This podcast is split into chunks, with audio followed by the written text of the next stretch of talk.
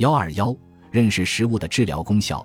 多罗西在一九九八年确诊为侵袭性乳腺癌后，接受了为期一年的强化治疗，其中包括服用皮质类固醇，以防止在化疗期间出现恶心和呕吐。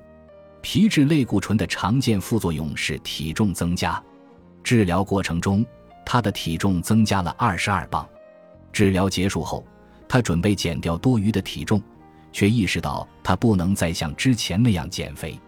他不能简单的节食减肥，或者只吃沙拉。现在不是为了穿上婚纱，也不是为了穿上惹眼的比基尼，而是为了更深刻的目的。他需要食物，健康的食物，帮助恢复健康。如他所说：“我不得不认识到，要把食物当朋友看待。”这彻底改变了他和食物的关系。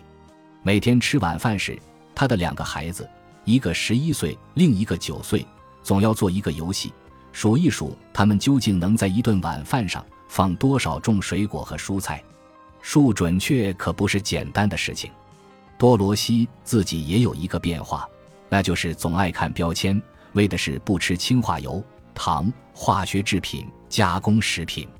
他开始购买有机水果和蔬菜，时间长了，便产生了深刻的、长久的变化。他不再节食。